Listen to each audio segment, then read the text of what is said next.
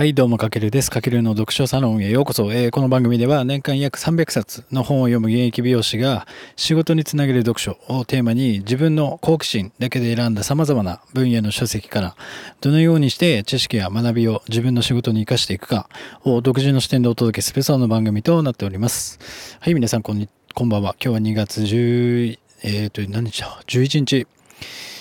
えっ、ー、と、何曜日やっけ？今日水曜日？んあれ？ちょっとごめんなさい。飛んじゃった。水曜日か。ですね。今日は祝日ということで、あ、今日木曜日ですね。ということで、はい。今日はさっきまで営業してたのですが、これからまたラジオを撮っていきたいと思います。皆さん、結構音声配信頑張ってますかね？まあ今日はね、その音声、音声、自分の音声メディアがいかに聞いてもらえるか、みたいなところにもつながってくる話で、まあ今日はですね、またえー、と本のご紹介をしていきたいと思います。今日はですね、時間資本主義の時代という松岡さんの一冊をご紹介していきたいと思います。まあ、時間資本主義ってあんま聞き慣れない言葉だと思うんですけども、まあ、この本はですね、いかに時間の価値を高めることが必要かを、まあ、テーマにした本で、まあ、本当にそれこそ今、なんだろう、生まれた時から結構スマホが日常生活的なものになっている、なんだろう、デジタルネイティブ世代と呼ばれている人たちは、まあね、スマホをサクサクと、まあ、使いこなすことができるので、まあ、すごいと思うんですけども、まあ、その一方で、がっつりとやっぱ自分の大切な24時間をスマホに奪われてることに気づいた方がいいかなっていう、まあ、なんかそんな警報を鳴らしてる一冊でもあり、まあ、さらには、まあ、今僕も37歳。で、まあ、昭和生まれの人間にとっては、まあ、昔はね、やっぱりテレビにがっつりと時間を奪われてきた世代でもあるんですけども、そのスマホがない時代の過ごし方が、やっぱり未だに抜けきれずに、なんだろう、時間を効率よく活用できない人が多いっていうのも事実なんですよね。まあ、そんな世代にもこの現代の時間価値っていうものを知る必要があるので、まあ、全体になんか読んでほしい一冊だなと思ってご紹介しています。で、そもそも時間資本主義という言葉ってほ、とんど多分聞き馴染みがないと思うんですけども、まあ、一言で言うと、そのスマホとかテクノロジーの変化により、まあ、その異なる時間を過ごす人と人とが、まあ、こう、時間の交換と対価の支払いを、まあ、要はスマホ一つで完了できる経済のことです。これだとまだでもちょっと分かりにくいですよね。まあ、だからもっとシンプルに言うと本当に、なんだろう、スマホでこうメルカリでとか例えば物を売ったりとか買ったりとか、まあ、それこそ美容室、まあ、僕美容師なので美容室にお客様が予約するときにネットで予約するとかあとはなんかプレゼント誰かにプレゼントするときにネットで購入するだとか、あとは本を Amazon で買うとか、あとは映画のチケットをネットで予約するとか、まあなんかこれら全てのことを時間資本主義と言います。まあこれってまあ今で言うとね当たり前になってるんですけども、ただスマホが本当に普及する前っていうのは、なんだろう、日本ではそういう、なんだろう、数分、5分とか10分の隙間時間に、隙間時間っていうのは価値なかったんですよ。要は昔は捨てられてた時間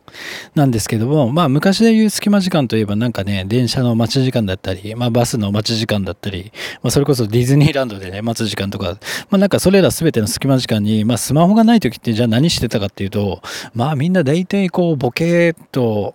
なんだろう待ってるだけとか、なんか、話してるだけだったと思うんですよね。つまり、なんか昔って、その塊時間に価値があったんですよね。まあ、要は学校の授業とかでも、そう、授業が塊の時間。で、休憩時間が隙間時間みたいな形で、要は塊時間に全て価値があったんですけども、今っていうのは、やっぱスマホとかテクノロジーがすごく発展して、その数分、もしくはもう数秒とかでできる生産的な行動が、やっぱ格段に増えたと思うんですよね。で、まあ僕も美容師で例えると、例えばカットの合間とか、まあ、次お客様が来る隙間時間を利用して僕とかもツイッターでつぶやくとか、まあ、音声メディアの、例えばそれこそアイキャッチ画像をスマホで作るだとか、まあ、その隙間時間を今有効に使っています。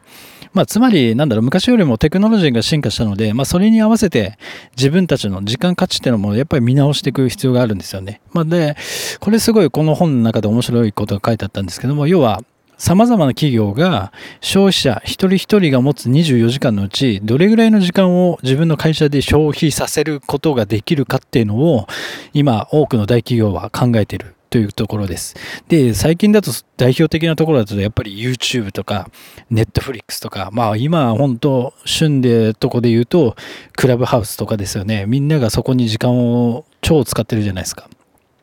なので、まあそれを知りつつ、逆にじゃあ自分がね、過ごす24時間をどこで使ってるのかなって、こう、ちょっと自分の一日を振り返った時に、まあそれを把握することで自分のビジネスのヒントにつながってくると思うんです。だから、じゃあなぜそこで自分が時間を消費してるんだろうな、のかなっていうその思考がすごく大事で、まあ、結局それ理解しないとただなんか自分の大切な時間が浪費で終わってしまうし特に今で言うとクラブハウスなんか本当いい例ですよね。あのすごい流行ってるから聞いてるけれども結局聞いた時間ってなんかあんまり意味なかったりしないですか？まあすごく有名な方がたくさんいて貴重なお話してる場合もあるんですけども、でもそれを結局言い返さないと意味がないし、結局それってそこのクラブハウスが運営してる会社に時間を奪われてるってことになるんですよ。うん。まあだからそれぐらい時間の価値がすごく大事で、まあ今でこそ本当に僕も本屋さんめっちゃ行くんだけど、本屋に行くとやっぱり時間活用術関連のもうコーナーがあるぐらい確立されてますよね。で、あとは人によってやっぱ1時間の価値っていうのは、昔はなんかみんな隙間時間とか同じような時間をスマホがない時は過ごしてたんですけど、今の人の1時間ってもう本当に無限にいろんな選択肢が存在しますよね。うん。だからすごく大切だなと。まあ、つまりなんだろう、情報とかテクノロジーがこう今溢れてる時代に、まあ、物に価値はなくて、やっぱみんなね、ある程度満たされてる状況で、今後はこの時間価値という観点からその商品やサービスを選ぶようになるということで、まあ、この本でもすごく僕が参考になったのは、人が商品を選択するときの時間価値っていうのは2つあって、えっと、1つは節約時間価値。で、2つが創造時間価値の2つです。で、1つ節約時間価値っていうのは、要はそのものやサービスを利用することによって、まあ、この時間が短縮できて、他の目的のために使用可能な時間が生み出されている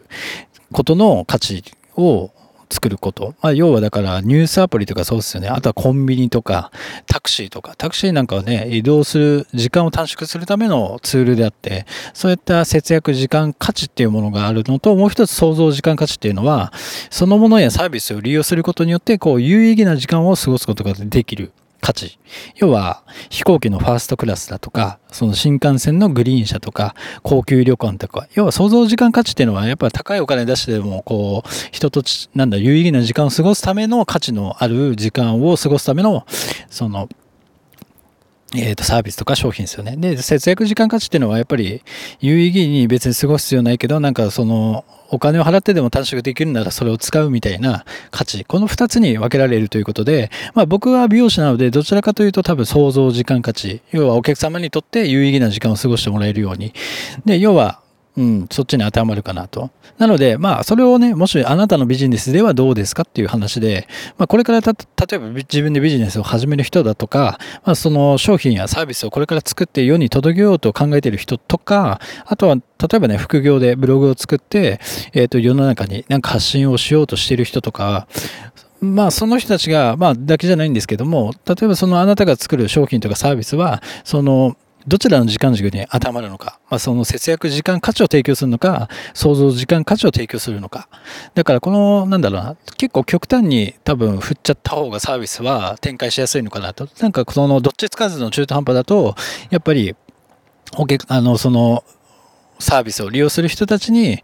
あの、受け入れられる可能性が低いのかなと思ってます。だから、まあ、なんだろう、物や情報とか溢れる時代に、こう、物や情報に価値はない時代で、まあやっぱ今すごい差別化しにくい時代。じゃあどこで差別化するかというと、やっぱその一つの視点として、この自分の商品とかサービスの時間価値からアプローチすることは、まあなんか一つ突破口になるんじゃないかなと思ってます。はい。なので、まあ、お客様の視点で、まあ、なんかね、様々なものとかサービスに対して、これはどれだけの時間価値があるのか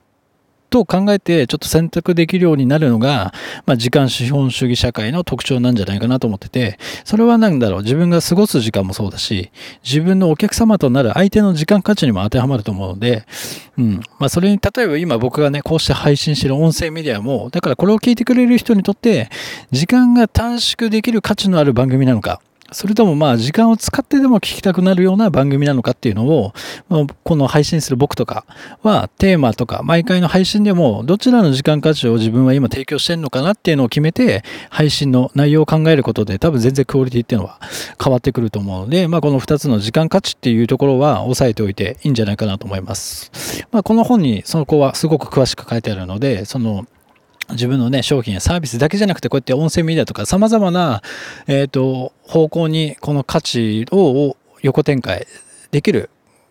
考えが学べる一冊になっておりますので、ぜひ、あの、手に取って読んでみてください。はい。というわけで今回は時間資本主義の時代あなたの時間価値はどこで高められるのか、まあ、松岡さんという方が書いた日本経済新聞出版社から出てる一冊をご紹介させていただきました。はい。時間ね、やっぱりすごく大事ですよね。僕ももう本当に時間っていうのはすごく大切にしてて、やっぱ朝6時とかに起きて、まあ、あの、サロンワークがね、大体10時間ぐらいあるんで、やっぱその、隙間時間とか、朝の時間とか、営業終わった時間をすごく大事にして、それを、その時間を本当にただ浪費にするんじゃなくて、えっと、自分がやりたいことにプラスした時間に使っているので、皆さんもぜひ、えっ、と、その時間価値をもう一度見つめ直して、えっ、と、自分のビジネスだったり、その今やってること、まあ、夢とか目標に向かって、時間を使えるように、えっ、と、頑張ってみてください。はい、というわけで、今回の内容が参考になりましたら、ぜひ、フォロー、コメント、えっ、と、いただけますと、えっ、と、大変励みになりますので、ぜひよろしくお願いします。えっ、と、現在、僕が運営している、声で稼ぐ音声メディアの収益化サロン、まあ、 Slack を使った無料のコミュニティ、ボイスメイトを現在、えっ、ー、と、たくさんの仲間がだんだん集まってきてますので、まあ、そこではね、あの、音声メディアをいかに収益化させるかっていう、まあ、ノウハウなども僕がちょいちょい、えっ、ー、と、そこに、えっ、ー、と、そこだけしか見れない感じで落としておりますので、ぜひご興味あればご参加ください。はい。というわけで今回は以上になります。かけるでした。ではでは。